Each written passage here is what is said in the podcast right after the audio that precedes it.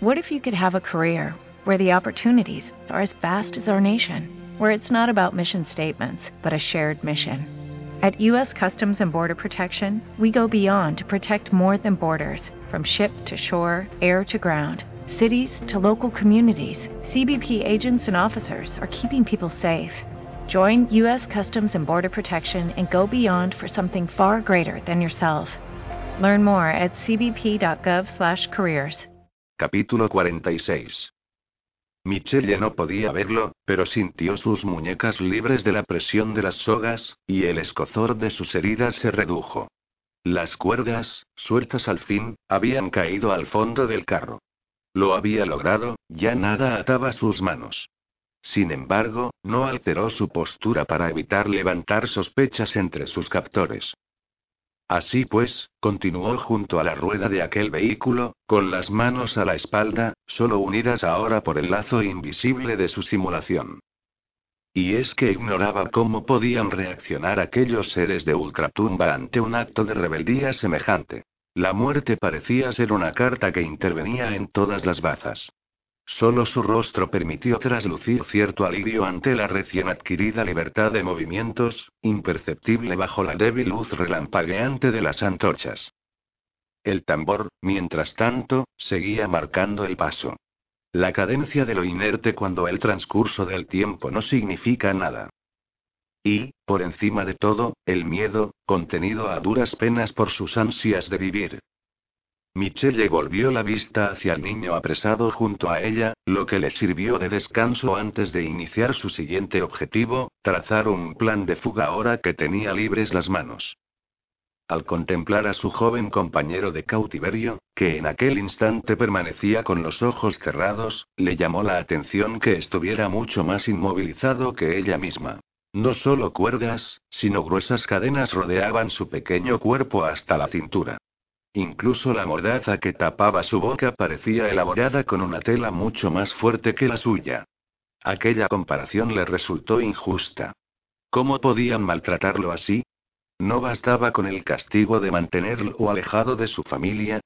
La única explicación que encontraba era que se fiaran menos de él que de ella, deducción que se le antojó absurda. ¿Acaso no era más probable que Michelle, siendo mayor, intentara huir al menor descuido? Además, ¿qué iba a hacer aquel crío en el remoto caso de que lograra fugarse? Sin embargo, era él el peor tratado. Todas estas reflexiones se tradujeron en una incipiente convicción de que debía llevarlo consigo en su escapada. Ya no se trataba únicamente de simple camaradería entre secuestrados. No, era algo más, un compromiso concreto adquirido a través de un simple intercambio de miradas, se fugarían juntos aunque eso supusiera para ella reducir las posibilidades de éxito. Pero es que no podría soportar un futuro de libertad con sabor a sangre de niño. ¿Cómo dormir tranquila sabiendo que había sido capaz de abandonar a su suerte a un chico inocente con tal de salvarse ella misma? Michelle contempló el paisaje, que por fin había cambiado y reducía el retumbar de los tambores fúnebres. Ya habían terminado de recorrer aquella retorcida garganta entre riscos afilados, y ahora se extendía frente a ellos una planicie desértica cubierta de acentuadas depresiones, en cuyos centros se abrían grietas de las que brotaban humaredas negras y residuos que no logró identificar. En la distancia, logró atisbar nubes opacas a ras de suelo, desplazándose con la lentitud perezosa de la niebla. El ambiente seguía siendo oscuro, pero al menos entre los matices de negrura escudriñó un horizonte. Eso le bastó. Estaba dispuesta a superar la situación injusta en que se veía inmersa. La auténtica Michelle resurgía, obstinada en su negativa a ser una víctima de la adversidad. Sonrió, desafiante. Incapaz de distinguir si aquello era o no una pesadilla, decidió que le daba igual, lucharía. Ya no buscaba culpables de aquella situación incomprensible, su único objetivo consistía en volver al mundo que ella conocía, el mundo del que había sido arrancada por razones que escapaban a su entendimiento. Siguieron avanzando por esa extraña región de geiseres. Si Michelle se hubiera aproximado lo suficiente, habría comprobado horrorizada que lo que aquella tierra regurgitaba con cada nueva humareda eran restos humanos, como escupiendo los desechos de una digestión. Pero no lo hizo, y su determinación no se vio contaminada por la impactante certeza de que caminaban por un lecho subterráneo de condenados. Tic-tac. Tic-tac. Jules, atónito, se descubrió escuchando el movimiento de las agujas de su reloj de pulsera. Nunca un silencio fue tan rotundo, tan visceral. Se trataba de la calma que precede a las tormentas, los minutos íntimos que cada soldado se dedica a sí mismo instantes antes de empezar la batalla, cuando nadie lo reconoce, pero todos admiten la posibilidad de un mal final. Como ocurría bajo el techo aguardillado de aquel desván. Es el precio de jugar con la muerte. Ellos pensaban en sus familias, repasando los episodios más importantes de sus vidas, una herencia que no podrían legar a nadie si sucedía lo peor. Dominique pensaba en Pascal. Y en Michelle. Ella seguía siendo, sin saberlo, el motor de todo y de casi todos. Ayudaba a recuperar los recuerdos, lo único que unos chicos tan jóvenes como Dominique y Jules podían empezar a atesorar. Algo que no solo los distraía en la agobiante espera, sino que les servía como advertencia de que la vida siempre merece la pena. Ahora que podían morir, veían con extraordinaria claridad el valor de lo que había en juego. Vivir siempre merece la pena, se insistía Dominique, a quien su silla de ruedas se le antojaba en aquel instante un obstáculo insignificante para la inmensidad que suponía la vida. Si vencían, el chico saldría fortalecido de aquella crisis, pues el miedo había pulido sus prioridades, había limpiado su cabeza de quejas superfluas. Acababa de descubrir que no había tiempo para los complejos, los traumas, las comparaciones. Para defenderse del vampiro, la silla de ruedas sí suponía un inconveniente, habría sido estúpido negarlo. Los tres lo sabían, aunque ninguno había dicho nada. ¿De qué habría servido? Como mucho, para debilitar la precaria seguridad de Dominique. No merecía la pena. El demonio vampírico se iba aproximando, no se engañaban. Estaba ya muy cerca. Todos podían sentir el halo de indescriptible maldad que le precedía, un soplo perverso que se iba extendiendo por la estancia con la parsimonia inevitable de un oleaje suave. Se trataba de un aura tan maligna que necesitaron de toda su fuerza de voluntad para no intentar escapar de allí antes de enfrentarse al engendro. Tic-tac. Tic-tac. Jules sintió cómo se le revolvía el estómago. La presión que ejercía sobre él aquella amenaza latente estaba minando sus nervios. También en Dominique hacía estragos la conciencia de que ese ser aberrante acudía a su cita. Daphne, camuflando su propia ansiedad, quiso animarlos, no ha hecho falta ningún hechizo para crear aquí un espacio protegido del poder de los vampiros, explicó, la propia puerta nos protege. He estado leyendo un antiguo documento sobre la puerta oscura, y ella misma cuenta a su alrededor con una especie de aura inhibitoria, una zona de influencia en la que los poderes maléficos se reducen. Mientras permanezcamos cerca del arcón, nos beneficiaremos de ese esrudo protector, así que Barney no podrá utilizar contra nosotros toda su fuerza. Vaya aquella información sí estimuló a Jules, la puerta viene con mecanismo de defensa. Buen equipamiento. Aunque eso no anulará del todo al vampiro, ¿no? Su voz había perdido convicción. Ni mucho menos, por desgracia reconoció la vidente. Pero lo debilitará, que ya es algo. A Dominique también le tranquilizó un poco saber que contaban con aquella ventaja, que suavizaba la desproporción entre vivos y muertos. Todo contaba. Ya no comentaron nada más. Tic-tac. Tic-tac. Nadie se movía, nadie hablaba. Daphne les había dado algunas pautas de combate contra criaturas del mal. En realidad, llevaba horas seleccionándolos. Jules experimentaba en aquellas circunstancias su propia catarsis, un indisimulable pavor, pero también un disfrute casi obsceno de aquella sensación de pánico. Jules, apasionado por lo legendario y lo oscuro, sublimaba aquel miedo convirtiéndolo en el auténtico sabor del peligro. La proximidad de la muerte era para él, a un tiempo, aterradora y excitante. Entendió por qué, a lo largo de la historia, el mal había seducido a tantos. No obstante, para Jules se trataba de una mera cuestión estética. En el fondo, optaría siempre por el bien, no albergaba dudas. Paladeó esos minutos de desasosiego, confuso en aquel cúmulo de sensaciones que jamás se había atrevido a soñar y que ahora se materializaban. Aquel macabro entretenimiento era como la ruleta rusa y él se recreaba, a sabiendas del riesgo, en los instantes en que el jugador acaricia el gatillo, apoyado el cañón del revólver en la sien. También en ese juego, donde reina un silencio idéntico al que se había impuesto entre ellos, el único pensamiento posible es valorar las posibilidades de que aquel placer, intenso, sea sin embargo el último. Jules, por otra parte, no podía quitarse de la cabeza su culpabilidad ante el error del móvil. Era inútil intentar esquivar su responsabilidad en la llegada del monstruo. Un inesperado hedor a putrefacción los alcanzó entonces, como aviso de la proximidad del maléfico adversario. Y la luz se fue, arrancando a todos de sus reflexiones. Fue un apagón que afectó solo a aquella planta, acabando con el resplandor tranquilizante de todas las lámparas que habían subido hasta allí. La primera maniobra. Quedaron sumidos en una oscuridad apocalíptica, la llegada de una negrura que no acudía sola a la cita. A Daphne se le erizó la piel en cuanto sintió la incontenible presencia de Barney, su olor animal, su apetito. Seguía clavada en su sillón, al contrario que Jules, que se había puesto en pie agarrando sus propias armas. Dominique permanecía erguido sobre su silla de ruedas, con la mirada puesta en la bruja como un último apoyo al que agarrarse. Pero todos tendrían que luchar por sí mismos, defendiendo la única vía que permitía el retorno de Pascal. Solo servía ganar, resistir. Dándolo por muerto, habían tirado el cuerpo de Pascal, sin ningún cuidado, sobre el suelo de una celda vacía.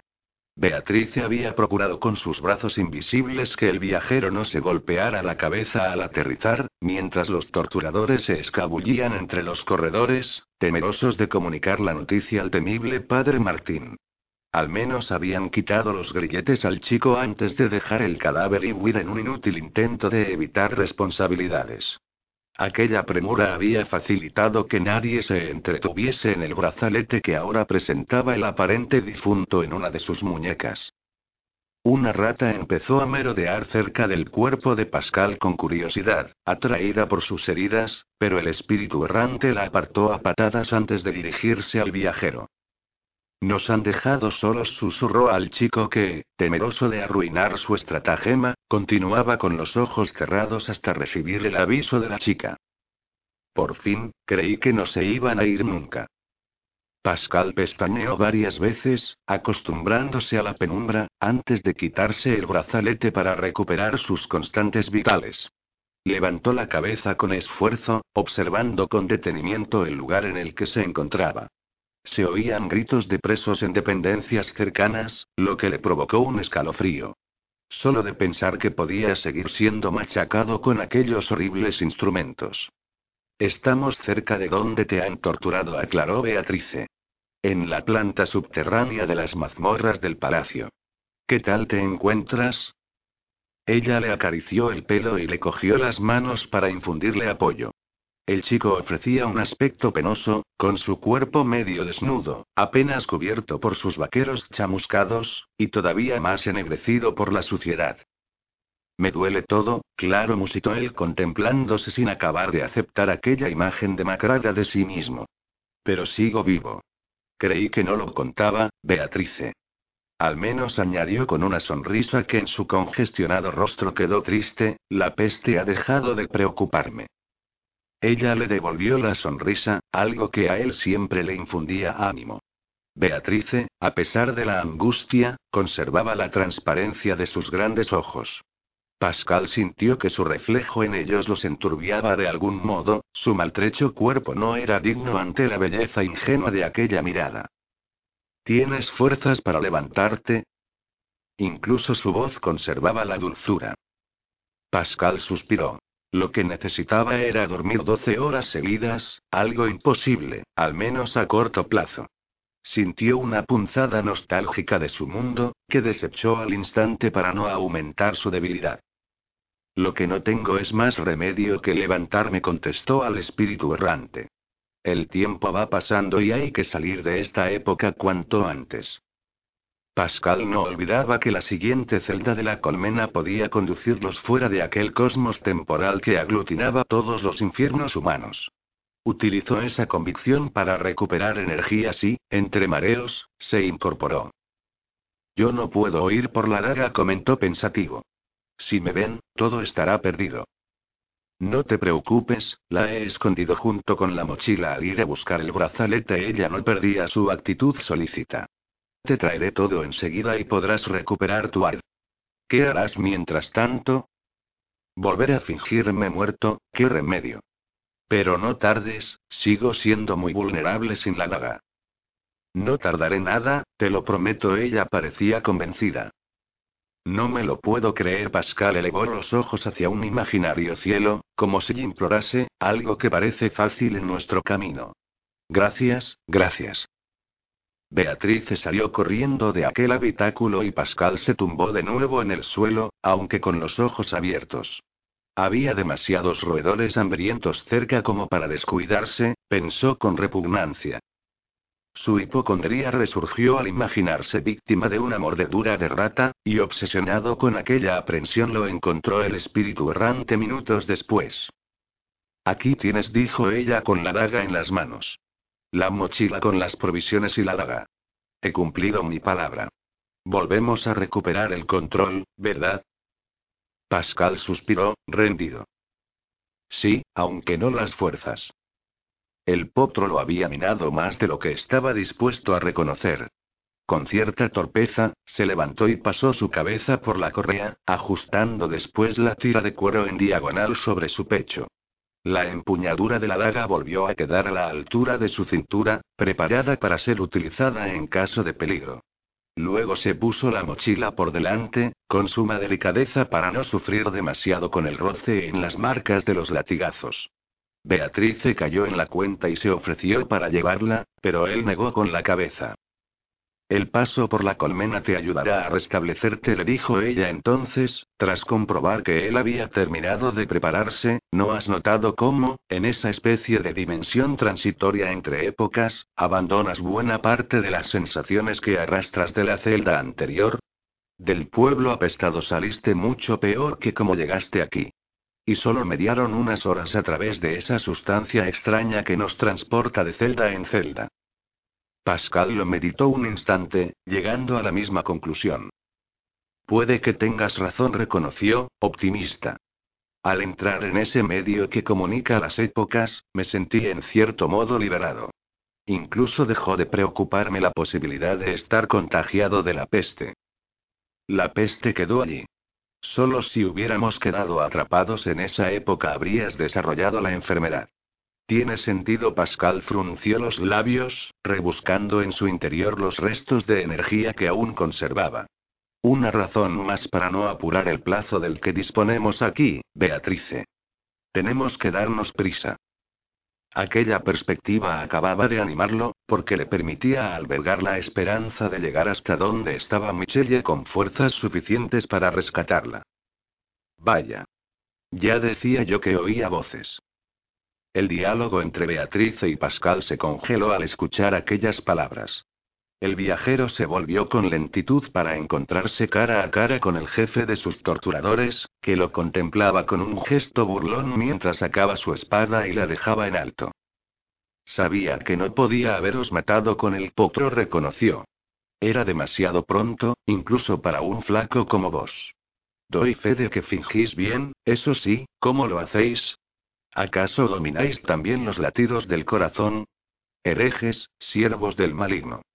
Siento haberos estropeado la función Pascal, disimulando su dolor, acababa de emplear un insolente tono irónico, que molestó al carcelero. Supuso que no era una buena idea, pero no había podido evitarlo, sentía hacia él un odio incontenible que, al menos, le daba nuevas fuerzas. El impulso de los sentimientos apasionados, entre los que se contaba la rabia. Veo que, además de volver a hablar solo, también habéis recuperado vuestra soberbia. Aquel hombre movió la cabeza hacia los lados, fingiendo lástima. La basura solo es basura, no debe darse aires. Contentaos con vuestra bajeza, miserable. Pascal llamó Beatrice al mismo tiempo, atenta por si acudían más soldados, intervengo.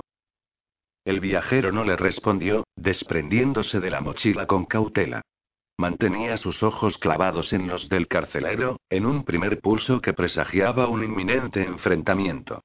A pesar de su idea inicial de no utilizar su daga con los vivos, Pascal decidió que aquel hombre tan sádico, tan retorcido, merecía morir. Así no continuaría encargándose de tareas tan sórdidas en los sótanos de aquel palacio. Sin pensarlo más, asió la empuñadura de su arma con tal convicción que la oleada de calor que percibió fue mucho mayor que en ocasiones anteriores. Casi tuvo que contener la salida imperiosa de la daga. El verdugo se echó a reír al atisbar aquella maniobra. Aquel hombre debía de pesar 30 kilos más que el chico, y su espada tenía una afilada hoja que duplicaba la longitud de la de Pascal. Incluso la diferencia de aspectos era excesiva, pues Pascal seguía ofreciendo la viva imagen de la miseria, apenas vestido con ropas harapientas, descalzo, sucio y herido. Aunque sus ojos brillaban con una intensidad que sorprendió a su enemigo. Este, viendo la patética amenaza que suponía aquel reo amotinado, decidió no avisar a más hombres. Se reirían de él si lo hacía. Pascal. Beatrice no cejaba en su empeño de evitar aquella especie de duelo. Adelante. Provocaba el carcelero, obligadme a mataros. ¿No se supone que el padre Martín me quiere vivo? El hombre volvió a reírse con brutalidad. Me habéis dado la excusa perfecta, un intento de fuga. Ya torturaremos a otro de vuestros compañeros herejes para compensar vuestra pérdida. Aquel era un tipo tramposo y, casi sin terminar de hablar, lanzó su primera estocada hacia Pascal, que la esquivó por poco, el filo de la espada del carcelero provocó chispas al chocar contra la piedra de una pared cercana. Beatriz había emitido un grito de sorpresa ante aquella maniobra rastrera y buscó con la vista algún objeto para tirarlo, llegado el caso, contra aquel soldado. El viajero sacó su arma, pero antes de atacar a su oponente, se permitió jugar con la daga y describió en el aire un baile experto, señorial, que dejó anonadado a su contrincante. Pascal, que había aprendido a confiar en el apoyo sagrado de la daga, adoptaba ahora una pose arrogante, jactándose de su evidente habilidad con aquella arma. Lo hizo a propósito, para agudizar la humillación que empezaba a sentir el carcelero. Este atacó de nuevo, blandiendo su espada con movimientos expertos que, sin embargo, ni siquiera rozaron a Pascal. El viajero, sin apenas mover los brazos, fue parando todos los golpes con sutiles giros de sus muñecas, lastimadas por el roce de los grilletes. El chico disfrutaba dejándose llevar por los impulsos de la daga, obedeciendo aquella técnica tan depurada que resultaba inalcanzable para cualquier humano. Para entonces, el carcelero era consciente de que había subestimado a aquel prisionero y, arrepintiéndose de no haber solicitado ayuda, se dispuso a llamar a sus compañeros. No pudo hacerlo. Con la misma elegancia con que había frenado el imperioso asedio de su adversario, Pascal ejecutó un par de movimientos y, desarmándolo, posó la punta de su daga sobre el pecho del carcelero. Atónito ante aquella exhibición, el hombre desistió de gritar. No estaba dispuesto a perder su vida por evitar la fuga de aquel misterioso prisionero, que debía de ser un noble a juzgar por la clase con la que manejaba la espada. Sin embargo, al carcelero lo pudo el odio. Negándose a aceptar que le había vencido aquel muchacho delgaducho, aprovechó un descuido de Pascal para intentar sacar un puñal que tenía escondido en la cintura. Aquella maniobra traicionera fue la última, pues el viajero captó al instante el sospechoso movimiento de su enemigo y solo tuvo que empujar un poco para que el acero de su daga atravesase el cuerpo del soldado con una limpieza impecable. Ni siquiera emitió un quejido antes de caer muerto hacia atrás, liberando el filo enrojecido de la daga. Pascal contempló el cadáver, sintiéndose manchado por una sangre que en realidad no le había salpicado. Matar monstruos no era fácil, pero acabar con la vida de seres humanos resultaba todavía más duro. Él no pretendía hacerlo, se había propuesto eludirlo a toda costa. Aunque al final había sido inevitable. Matar o morir, se dijo buscando el consuelo de la legítima defensa. Al viajero se le doblaron las piernas, exhausto, y se precipitó al suelo. Allí se mantuvo, sin fuerzas ni para hablar. El espíritu errante lo acariciaba con suavidad, esquivando las heridas de su cuerpo. Le habría gustado transmitirle algo de calor, pero ella no podía proporcionarle tal sensación. Impresionante, comentó Beatrice, admirada. Cada vez estáis más unidos la daga y tú, y eso se nota. Formáis un gran equipo. Formamos, aclaró él, un poco recuperado, tú también estás incluida. Pascal sonrió, experimentando una sensación de orgullo que, poco a poco, empezaba a resultarle familiar. Su complejo de inferioridad iba retrocediendo para dar paso a un nuevo Pascal, más firme, más convencido. Le gustó. Nos falta la piedra, recordó el chico desde el suelo, recuperando la prisa. Y sin ella no podemos irnos, no encontraríamos la siguiente puerta de la colmena. Beatriz asintió, era evidente que no se había olvidado de eso. Vamos, te ayudaré a llegar hasta la habitación donde el padre Martín guardó es mineral. De acuerdo con Vino Pascal, pero antes hay que esconder el cadáver de este hombre. Si lo descubren, darán la alarma y será más difícil llegar al exterior. Como el viajero todavía no disponía de energía suficiente como para arrastrar un cuerpo, Beatriz se apresuró a encargarse de aquel cometido. Capítulo 47. El mutismo no se había interrumpido bajo la reinante oscuridad, y Daphne lo respetó, a pesar de tener la seguridad de que el vampiro se encontraba a pocos metros de ellos, solo separados por un tabique que a duras penas soportaba las pupilas acuciantes del monstruo. Había llegado aquella criatura del mal. Y quería hacerse con la puerta oscura. El acceso del desván se abrió con violencia, los cerrojos saltaron por los aires, al igual que los muebles que bloqueaban la puerta. Barney estaba invitado y había acudido. Bajo el vano, a contraluz, distinguieron la silueta del esperado visitante. El vampiro se detuvo, detectando a todos sus contrincantes con su visión adaptada a las tinieblas. Sus tres adversarios pudieron contemplar el brillo vacío de sus ojos, aunque no su sonrisa afilada. A pesar de la amenaza, se oyeron suspiros de alivio. Para bien o para mal, aquella aparición de tintes satánicos terminaba con la espera que soportaban desde hacía rato. Llegados a aquel punto, cualquier cosa era mejor que la incertidumbre. A luchar. Barney estudiaba sus propias sensaciones al pisar aquel recinto, sorprendido ante la pesadez que experimentaba en su cuerpo. ¿Qué le ocurría? La herida que le había provocado el guardián no era tan grave. Adivinó, molesto, que la proximidad de la puerta oscura lo perjudicaba. Le dio igual. Nada lo detendría. Todavía podríais salvaros. Anunció con su voz grave. Marchad ahora y viviréis. La vieja Daphne supo que aquella oferta era un farol, una trampa. El simple hecho de conocer la verdadera naturaleza vampírica de Barney suponía una condena a muerte para cualquier ser humano. Profesor Barney. O debería decir Luke Gautier. Provocó la vidente, para demostrar a aquella criatura que estaban al corriente de todo, ¿de verdad cree que vamos a tragarnos eso? Los ojos de Gautier relampaguearon ante la evidencia de que aquel pequeño grupo de protectores de la puerta no había perdido el tiempo. Lárguese de aquí, Dominique acababa de hablar con dureza, y sus compañeros se volvieron hacia él, admirados. Vuelva a su tumba. El vampiro soltó una carcajada siniestra, agitando sus largas manos ensangrentadas. Pasó su áspera lengua por uno de sus dedos manchados, regodeándose por anticipado con el inminente banquete. Pero qué valientes. Su tono era de un rabioso sarcasmo. Y qué insensatos. Supongo que lo lleváis. En la sangre, simples mortales. Os rebeláis, pero no podéis huir de vuestra condición de presas. Nacisteis para alimentarme, asumir el precio de vuestra osadía. En cuanto finalizó su tenebroso mensaje, Barney comenzó sus movimientos acechantes hundiéndose en la penumbra.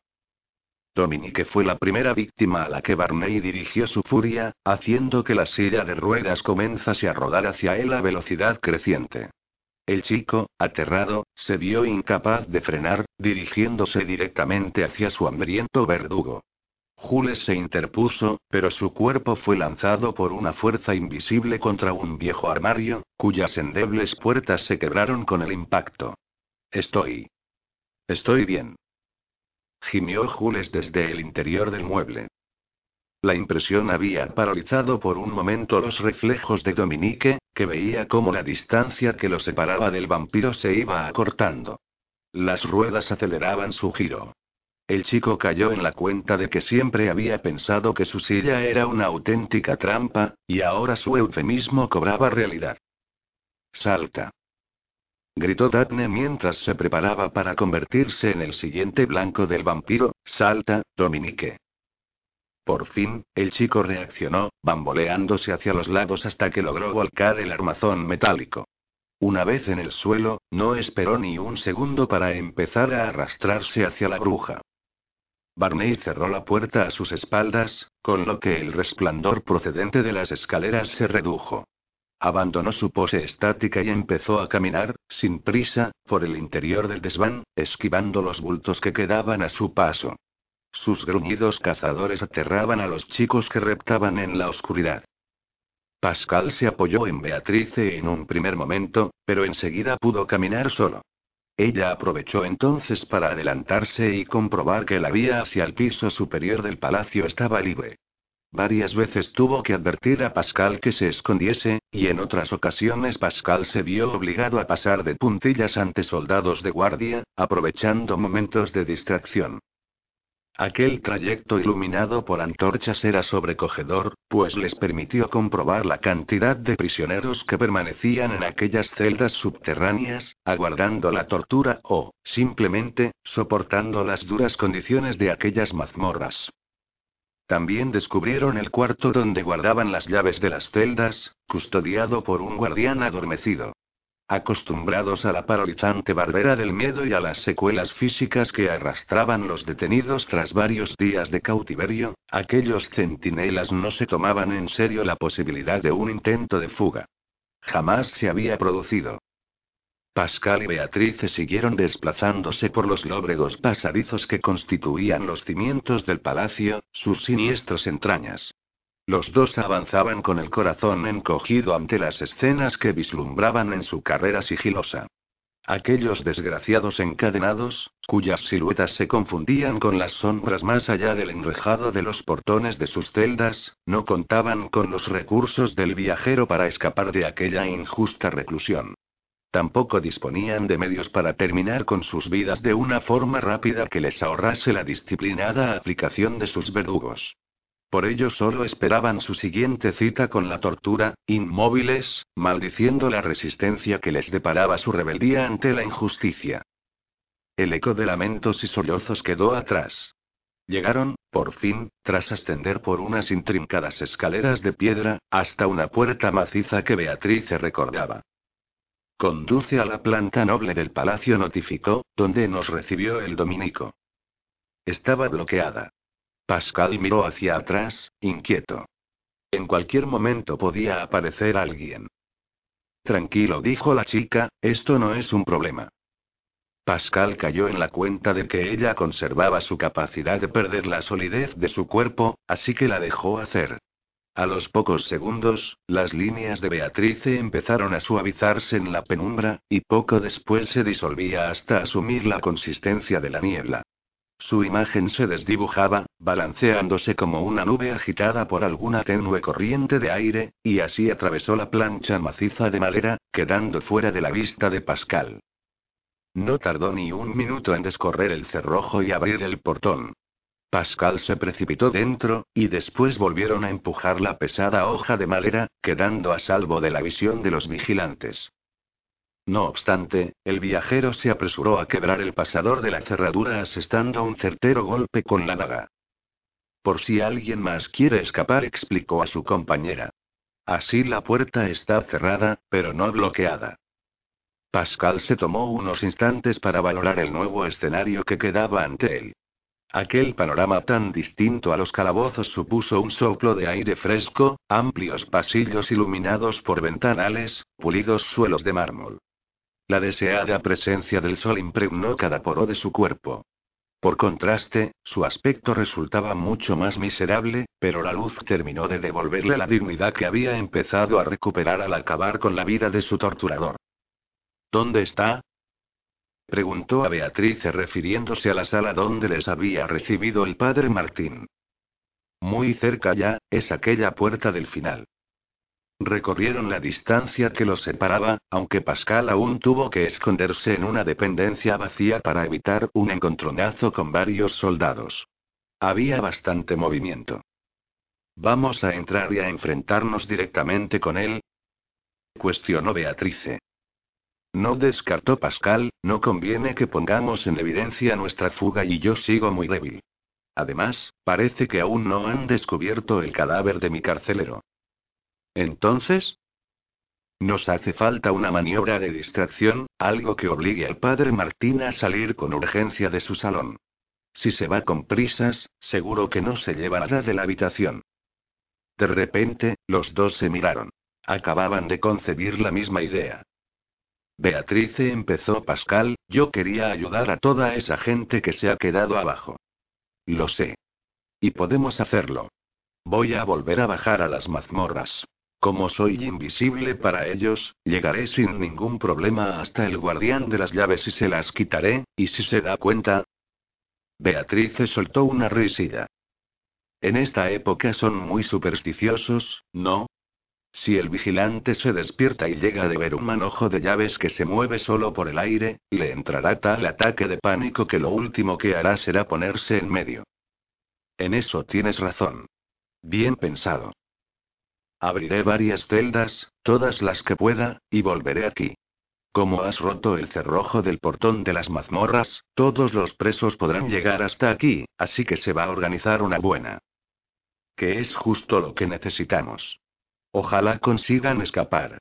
Mientras espero a que se arme el alboroto y salga el padre Martín, buscaré por aquí algo de ropa que ponerme, así llamo demasiado la atención. Me voy. Espera, primero dime dónde guardó el dominico la piedra.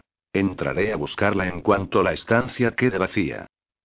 El guardián de la puerta ascendía las escaleras recuperándose de su herida en el pecho y de las contusiones provocadas por la caída. A pesar de los dolores, iba erguido y con la mirada al frente, sin titubeos. Su rostro también había experimentado un cambio radical, adquiriendo una dureza férrea. Ahora sabía a qué se enfrentaba, y el aumento de riesgo para la puerta oscura había activado sus propios mecanismos de defensa, convirtiéndolo en un formidable adversario. El clan de los guardianes, la hermandad, transmitía al primogénito de cada generación no solo el medallón con su sello, sino un adiestramiento físico y mental que permitía enfrentarse a casi cualquier criatura que quisiera atentar contra la puerta oscura. Sin embargo, hacía mucho que no se producía un ataque semejante, por lo que aquel último centinela no había tenido ocasión de poner en práctica su preparación a ese momento. Por eso había perdido en el primer contacto, sorprendido por los movimientos fugaces y precisos de Barney. Pero no volvería a ocurrir. Durante la breve refriega con el vampiro había procurado estudiar las estrategias del monstruo, las armas con las que contaba y su forma de concebir la caza. Ahora podía afirmar que conocía a su contrincante y, con pulso firme, se dirigía hacia el siguiente duelo. Barney tendría que haber terminado con él cuando pudo hacerlo. No volvería a ponérselo tan fácil. Lo enviaría al infierno del que nunca debió salir. El guardián respiraba una extraña paz interior. No sentía ningún temor, arropado por la cálida serenidad de cumplir con el sentido de su vida. No habría piedad para el vampiro. Cuando la puerta quedaba expuesta al peligro, el guardián se veía obligado a transformarse en un verdugo, en un ejecutor implacable, en una máquina letal contra todo el que supusiera una amenaza para aquel puente entre vivos y muertos. Por eso se había desembarazado ya de su otra vida, la apariencia cotidiana que empleaba para tiempos de paz. No había lugar para sentimientos o dudas, solo existía su sagrada misión.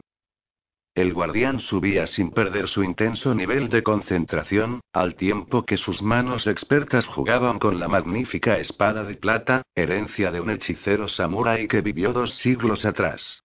esgrimía aquella pulida y equilibrada arma japonesa, haciéndola girar entre sus dedos en un balanceo perfecto. Sorteó el cadáver de aquella vecina decapitada por el vampiro sin desviar la mirada de su objetivo, el desván.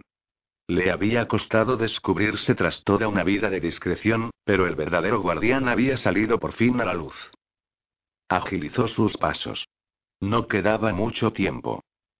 Capítulo 48. Beatrice cumplió a la perfección su encargo, algo relativamente fácil gracias a su invisibilidad en la colmena de Cronos. En pocos minutos abrió los portones de las celdas, y lo hizo de golpe para que los agotados prisioneros se dieran cuenta y reaccionaran. Se sentía justiciera. Dio por hecho que algunos de esos cautivos serían en realidad almas de condenados, lo que convertía aquella maniobra en un simple descanso para ellos, un intermedio entre sufrimientos, ya que nunca podrían escapar de la colmena. Pero eso a ella no le incumbía, ni siquiera sabía qué habían hecho aquellos desgraciados para merecer un castigo así. Por eso no se preocupó más que de obedecer las instrucciones de Pascal. Tenían una misión que cumplir. El revuelo que se estaba organizando en los sótanos del palacio era considerable, y eso que los presos que salían de sus celdas lo hacían lastrados por los grilletes. Pero la ansiada libertad y el misterioso modo en que se veían ayudados suponía para ellos un empuje añadido que los conducía hacia el exterior sin miedo. Y, mientras tanto, el viajero aguardaba, inquieto. El espíritu errante seguía sin aparecer, señal de que Beatrice continuaba con su cometido.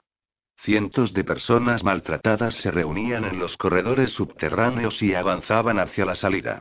Los carceleros que se vieron atrapados bajo aquella multitud fueron linchados de inmediato.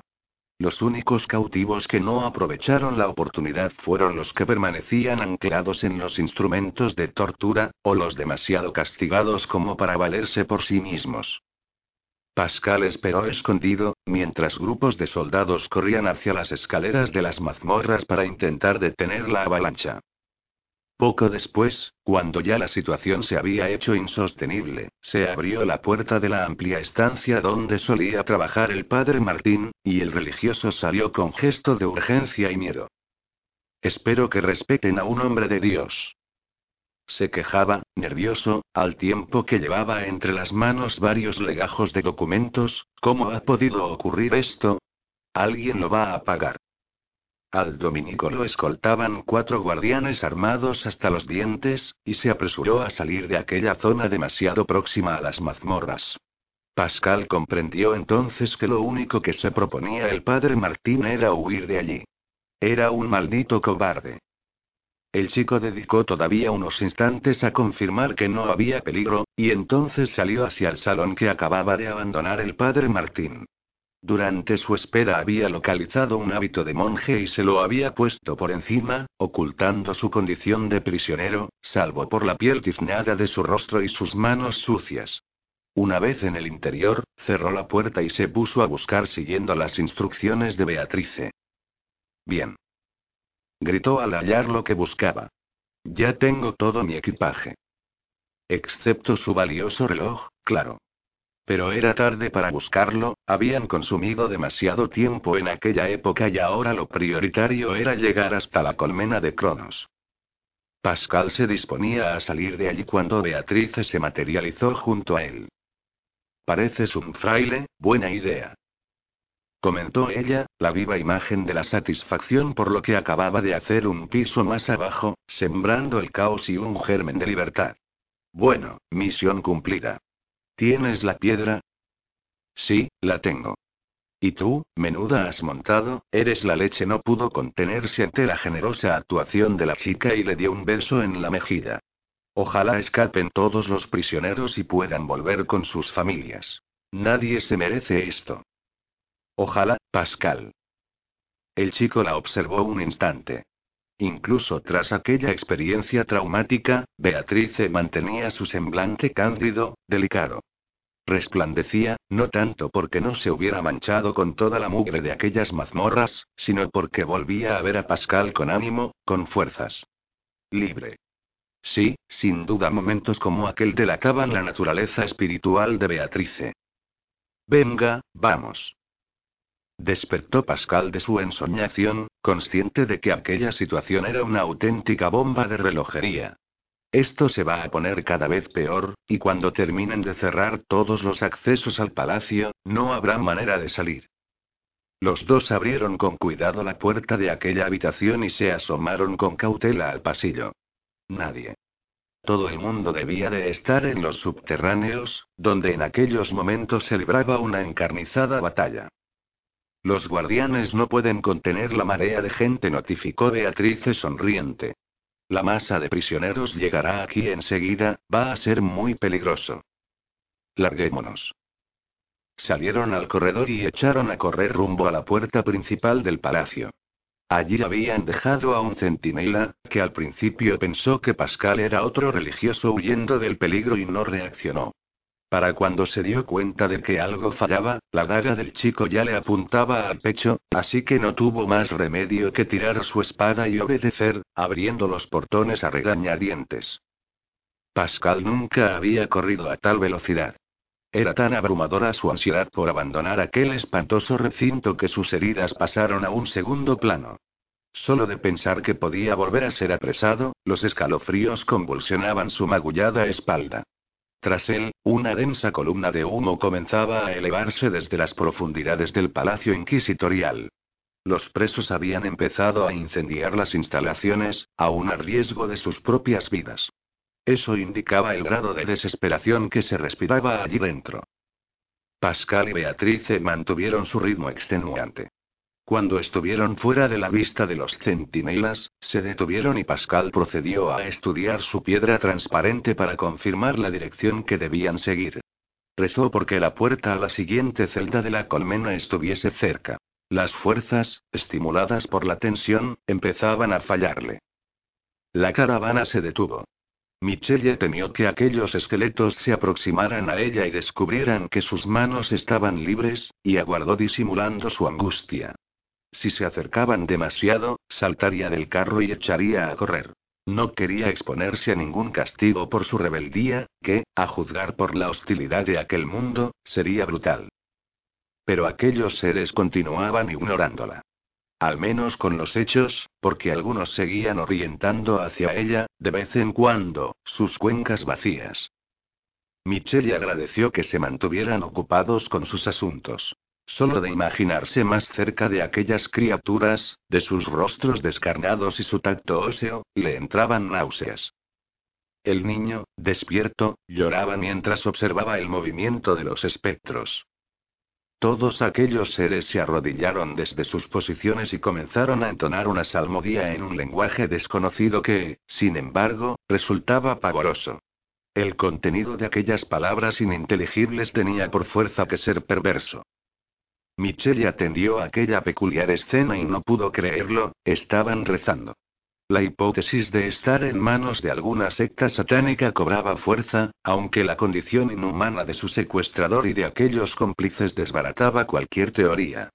De todos modos, la oración misteriosa que los esqueletos elevaban al cielo negro hacía intuir que la divinidad a la que se dirigían debía de ser poco benevolente. Tragó saliva.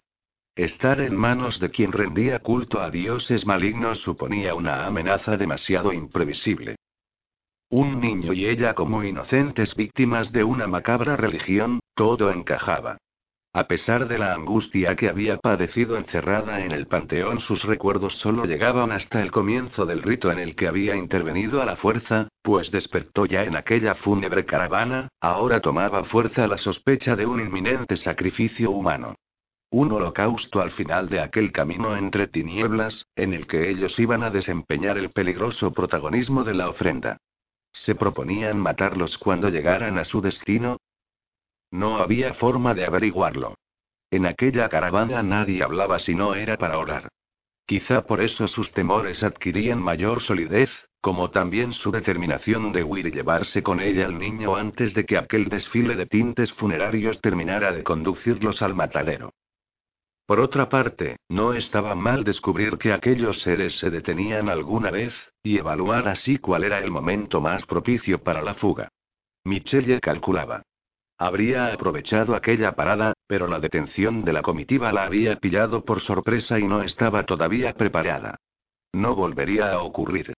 La lástima era no poder advertir al niño de sus planes, aunque seguro que el chico no tendría ningún problema en improvisar, llegado el caso. Ventajas de la desesperación. Pascal y Beatrice corrían siguiendo el rumbo marcado por la piedra transparente, que terminó llevándolos hasta un recinto funerario situado junto a la parte posterior de una iglesia. El chico se asomó tras el muro que rodeaba el conjunto, descubriendo un tranquilo paisaje de lápidas de piedra y cruces. Pascal confirmó el brillo de su mineral. No hay duda, tenemos que entrar. Muy cerca de ellos, un campesino se inclinaba sobre la tierra recortando hierbas con una guadaña. Lo miraron para comprobar que no estaba pendiente de ellos. Si vamos con cuidado, ni se dará cuenta, comentó Beatrice. Fingimos que vamos a visitar a un familiar muerto, y seguimos buscando el acceso a la colmena. Pascal tragó saliva, acariciando una vez más el papel con el estimulante mensaje de sus amigos. Adelante susurró. Los dos atravesaron la puerta del muro y comenzaron a caminar entre las lápidas. El campesino, cuya figura agachada todavía quedaba a la vista, seguía con su trabajo sin inmutarse. Al cuarto paso, la tierra empezó a temblar con la vibración sorda de un seísmo suave. Ellos se detuvieron en seco, asustados, aunque el movimiento no se interrumpió. Pascal sintió en su cuello el relampagueo frío de su talismán, el mal estaba cerca. No sé qué está ocurriendo, pero tengo muy malas intuiciones, dijo Pascal, inquieto, cada vez con más ganas de huir de aquella época. Será mejor que nos demos prisa. El cuerpo de Beatriz se agitaba, esto se está complicando. Las tumbas empezaban a removerse, a un ritmo diferente al de las ondas de la tierra. Otro mal síntoma. Un último vistazo al agricultor les permitió comprobar, además, que se estaba volviendo hacia el recinto. Cuando su rostro quedó frente a ellos, Pascal palideció, Dios mío. exclamó retrocediendo. Beatrice no entendía qué le ocurría al viajero, pero muy pronto dejó de importarle. Acababa de ver una mano salir de un enterramiento. Los cadáveres estaban saliendo de sus tumbas, una algarabía de gemidos empezó a ascender desde el subsuelo. Pascal, rápido. Gritó, tenemos que salir de aquí. El chico no la escuchaba, ni siquiera se había percatado de los cuerpos putrefactos que seguían emergiendo de la tierra a su alrededor. Sus ojos permanecían clavados en los del campesino, cuyo rostro era el del profesor de la Beau. Era él, sin duda. Su estatura, su complexión. Ahora caminaba hacia ellos, blandiendo su guadaña con una sonrisa amenazadora. Ese. Ese hombre. Titubeo Pascal fue profesor en mi instituto. Y lo mataron.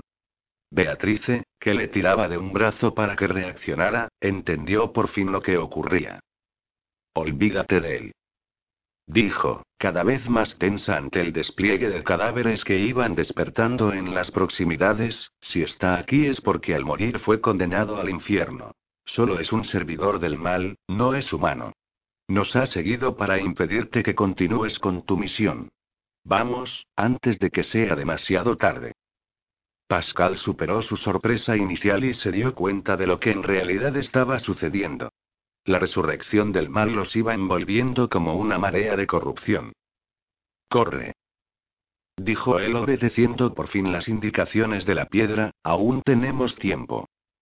Beatrice lo siguió, aliviada, pero su avance terminó pronto, ya que llegaron a un punto dentro de aquel cementerio donde el mineral se iluminó por completo, anulando las direcciones. Varias siluetas, erguidas a pesar de su estado corrupto, habían abandonado sus tumbas y comenzaban a arrastrarse hacia ellos. ¿Y esto qué significa? La voz de Pascal estaba adquiriendo tintes frenéticos, pendiente del avance torpe de los cada vez más numerosos muertos. Sintiendo su pestilente amenaza, había sacado ya la daga de su funda. Beatrice supo interpretar la señal de la piedra en medio de aquel pavoroso caos. Ya estamos en la puerta, Pascal, estamos justo encima.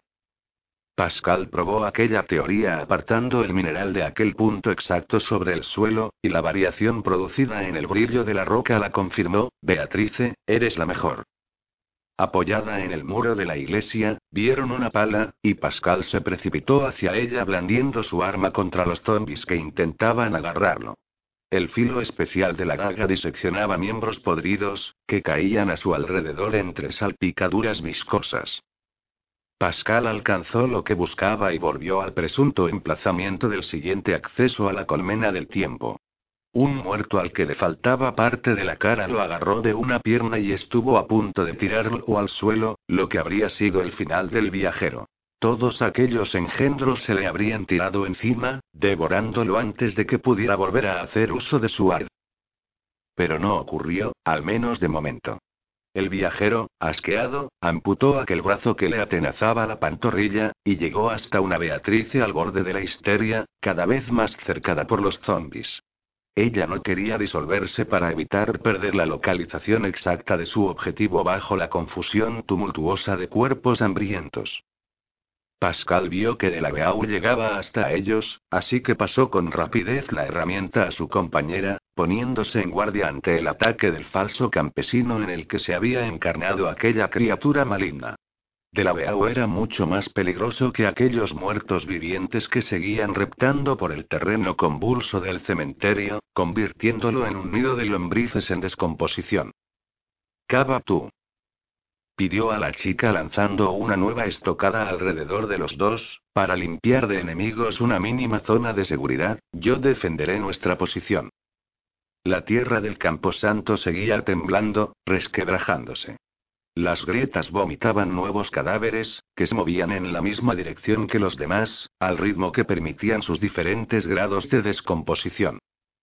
Los monstruos, sin embargo, habían visto los poderosos efectos de la daga del viajero y se movían ahora con más cautela, sin atreverse a situarse al alcance de aquella afilada hoja. Si todos los zombies se hubieran lanzado a la vez contra ellos, habrían acabado con los dos enseguida. Pero no eran tan audaces, lo que suponía para Pascal y Beatrice un valioso respiro. Aún así, la impaciencia de los muertos iba en aumento, al igual que su apetito, así que la indecisión de aquellas bestias no duraría mucho. Pronto se abalanzarían sobre ellos, disputándose como hienas los despojos de sus presas. Aunque Beatrice no tenía ninguna experiencia cavando, no era momento para poner pegas. Manejó como pudo aquella pala, que pesaba bastante más de lo que imaginaba, y se puso a abrir un agujero en la tierra buscando el trazado hexagonal. Sudaba otra sensación que recuperaba de sus tiempos vivos mientras escuchaba los chasquidos del arma de Pascal mutilando cuerpos. Pronto oyó el impacto metálico de dos cuchillas. La guadaña de Delaveau se enfrentaba por fin a la daga de Pascal. Deprisa. Rogaba el viajero frenando como podía los embates del enorme filo que manejaba con pericia asesina el antiguo profesor, convertido en alegoría de la muerte. Hago lo que puedo. Contestó ella entrecortadamente, sin interrumpir su frenética labor. Beatrice tuvo que interrumpir sus movimientos para golpear con la pala a un zombi que había logrado esquivar a Pascal. Este detectó al instante lo que ocurría y lo decapitó, volviendo enseguida a su propio frente, una barrera infranqueable de muertos vivientes que se inclinaba sobre ellos en cuanto Pascal se descuidaba. La daga exhibía un dominio espectacular en aquellas circunstancias tan adversas. El arma se crecía con las dificultades, y con ella, el viajero. Por fin, Delaveau cometió un error. Su guadaña era tan aparatosa que tenía que alzar mucho los brazos para dejarla caer en cuchilladas letales, momento que Pascal aprovechó para lanzar una estocada directa con su daga, que le atravesó el vientre. Las propiedades especiales de aquella hoja metálica actuaron al contacto con aquellas entrañas muertas, y de la Beau cayó de rodillas emitiendo un sonido gorgoteante. Muy pronto, su cuerpo quedaba sepultado por la masa de zombies que seguía ganando terreno, aunque aquellas voraces criaturas se vieron obligadas a apartarse instantes después, ahuyentadas por un fogonazo que relampagueó de forma fugaz antes de que todo volviese a quedar sumido en la bruma de restos descompuestos. El resplandor había permitido a Pascal ver por primera vez el auténtico rostro de Delaveau, sus facciones serenas y suaves, libres de la degeneración maligna. Más adelante, el viajero entendería que su arma había liberado a un espíritu que no había podido elegir su destino. no se podía condenar a quien no era libre. Los zombies se aproximaban de nuevo, pisoteando el cadáver ahora vacío del antiguo profesor. Beatrice gritó, arrancando a Pascal de su asombro. La chica acababa de descubrir entre la tierra removida un relieve que parecía parte de uno de los lados del hexágono. Adelante. Animó Pascal, al borde del agotamiento, continúa. Ella obedeció, hasta el punto de que abandonó la pala, se tiró al suelo y se puso a escarbar con las manos siguiendo aquel borde que acababa de descubrir. Intentaba no prestar atención al espectáculo dantesco que tenía lugar a escasos metros de ella y que podía arruinar su precario equilibrio. Se oyó muy cerca un enérgico relincho y los impactos contundentes de unas herraduras golpeando sobre piedra. Un caballo encabritado, dedujo Pascal, sorprendido, sin doblegarse ante los zombies. Beatrice continuaba hurgando en el terreno a toda velocidad. Más bufidos volvieron a elevarse sobre el fragor murmurante de aquel asedio, la lógica reacción intuitiva del animal ante la proximidad de lo sobrenatural. El viajero, que no podía permitirse mirar hacia el origen de aquel sonido, se preguntó qué pintaba allí un caballo, quién más podía aparecer en ese preciso instante en el que todo estaba en juego. Pronto sus ojos le dieron la respuesta. La novedad estaba ahora más próxima, quedaba ante su vista. Un jinete acababa de acceder al recinto funerario sobre su caballo, azotándolo hasta hacerlo sangrar. Pascal entendió que aquel hombre no se hubiese fijado en dónde se metía, debía de ser otro prisionero fugado del palacio de la Inquisición, más pendiente de los soldados que le perseguían que de lo que tenía delante. El chico imaginó que aquel hombre iba a descubrir, tarde, que había cosas peores que las torturas humanas. A lo mejor se trataba del espíritu de un condenado, lo que explicaría su excepcional resistencia. El animal se alzaba ahora con furia sobre sus patas traseras, negándose a obedecer a su jinete. Pero ya estaban rodeados, tampoco podían retroceder. Tras el tipo a caballo iban otros dos fugitivos, que fueron atrapados de inmediato por los zombies. Apenas tuvieron tiempo de gritar. En segundos, los cuerpos pútridos de aquellas criaturas se apresuraron a mutilarlos entre dentelladas. Pascal apartó la mirada. Literalmente, se los estaban comiendo vivos. Los soldados que los perseguían, al ver lo que ocurría, se santiguaron varias veces y huyeron despavoridos hacia el centro de la ciudad. El único prisionero que seguía con vida, sin embargo, no contaba con esa vía de escape. Aquel jinete estaba atrapado, cercado por los monstruos que se estiraban para agarrarle bloqueando el avance de su caballo. Se alzó sobre la silla de montar, en un vano intento de quedar fuera del alcance de aquellas extremidades ávidas que lo buscaban danzando en el aire. Consciente de la pesadilla que estaba teniendo lugar en aquel cementerio, el prisionero había perdido el control de su indefensa cabalgadura que, inmóvil mientras empezaba a sentir los primeros mordiscos, solo podía agitar la cabeza y emitir relinchos de sufrimiento, cada vez más débiles. De pie sobre la montura, el hombre mantenía un gesto de absoluto terror al tiempo que procuraba evitar que aquellos monstruos llegasen hasta sus piernas, con un obstáculo añadido, unos pesados grilletes reducían la movilidad de sus brazos. Pero el animal que le servía de salvación agonizaba entre gemidos, sostenido sobre sus patas solo por la presión multitudinaria de los propios zombies que, arremolinados bajo su vientre, continuaban la carnicería. Gruñidos, golpes de espada y mordeduras. Aquel paisaje y su sonido abrumador habrían hecho perder el juicio a cualquiera. Pero había que sobrevivir.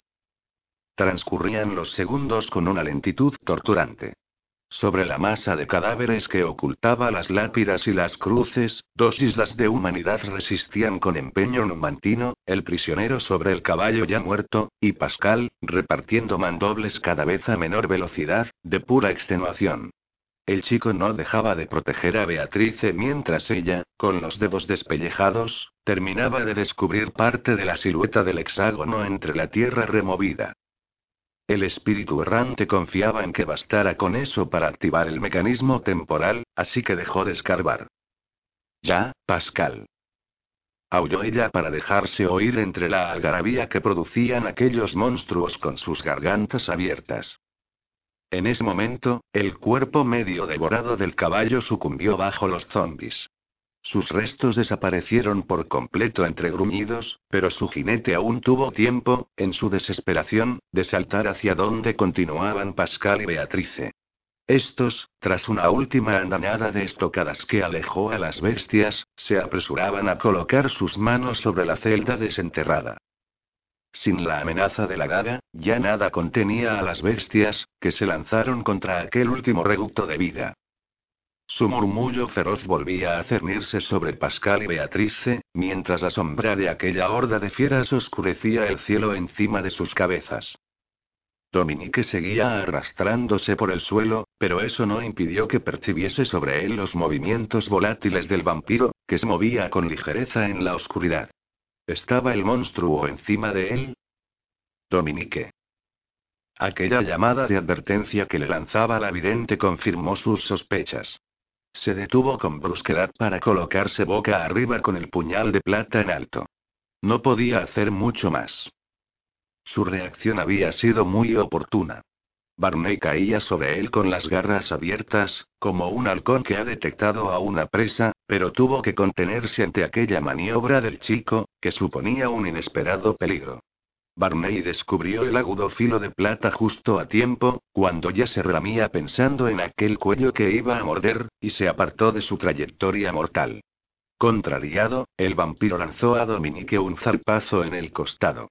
El muchacho contuvo un grito de dolor, negándose a ofrecer a aquel monstruo una prueba de debilidad.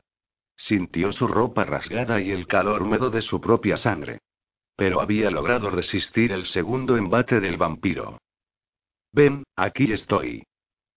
Llamaba Daphne a la criatura maléfica, intentando apartarlo de los chicos, más vulnerables, ¿es que no te atreves con una vieja? Barney se giró hacia ella, rabioso, inundando aquella penumbra de sus gruñidos. Sentía un creciente dolor, y eso lo enfurecía. Había llegado hasta aquella casa con la prepotencia de un ser superior, sin contemplar la posibilidad de encontrar una resistencia a su altura. Y ya había sufrido una herida, por culpa del guardián de la puerta, sin lograr nada a cambio. Además, el efecto amortiguador que la puerta oscura ejercía sobre sus poderes le estaba pasando factura. No respondió al desafío de la bruja. Todavía no. El vampiro dio un salto y chocó contra Jules, su siguiente víctima. Ambos cayeron como una avalancha, volcando muebles y bultos a su paso, entre los gritos asustados del chico y los bufidos hambrientos de la criatura. Rodaron por el suelo en un abrazo mortal. El pánico otorgaba a Jules una energía nerviosa, enloquecedora, pero insuficiente para anular el poder de aquel depredador, que pronto lo tuvo inmovilizado de pies y manos. Barney abrió la boca y exhibió sus colmillos mientras bajaba la cabeza buscando la yugular del chico. Barney. Gritó Daphne procurando distraer al monstruo para frenar sus feroces intenciones.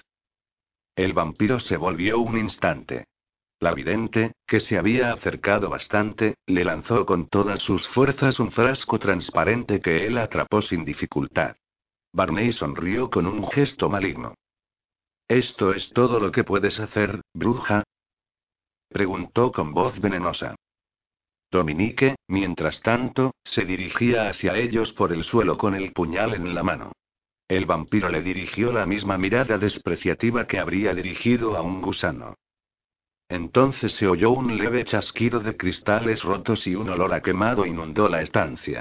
El vampiro bajó la mirada en dirección a aquel sonido. Era Jules.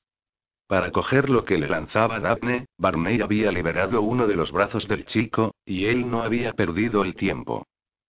Acababa de romper su frasco de agua bendita y lo aplastaba contra el cuerpo del vampiro, sonriendo con insolencia a pesar del miedo y de los cortes que se había producido en la mano. Barney emitió un aullido de dolor, sintiendo cómo su carne muerta se abrasaba. Volvió a agacharse sobre su presa, intentando soportar el lacerante daño para poder vengarse sobre aquel cuello inmaculado que seguía latiendo. Los dos se revolcaron, Jules se resistía agitándose como una anguila gracias a la debilidad del vampiro y al incontrolable empuje de su pánico. Barney lanzó dentelladas, precipitó sobre Jules una lluvia de arañazos. Pero al final tuvo que apartarse de su víctima por culpa del efecto corrosivo del agua bendita, que continuaba consumiendo como un ácido su carne pútrida. El vampiro se apartó hacia la oscuridad para intentar reponerse. Dominique, que se había detenido a varios metros, comprobó preocupado que Jules, a pesar de estar ya libre del monstruo que lo aprisionaba, no se movía. Su figura tirada sobre el suelo permanecía quieta, demasiado quieta. Jules. Llamó, Jules. ¿Estás bien? No hubo respuesta. O'Reilly Auto Parts puede ayudarte a encontrar un taller mecánico cerca de ti. Para más información, llama a tu tienda O'Reilly Auto Parts o visita oreillyauto.com.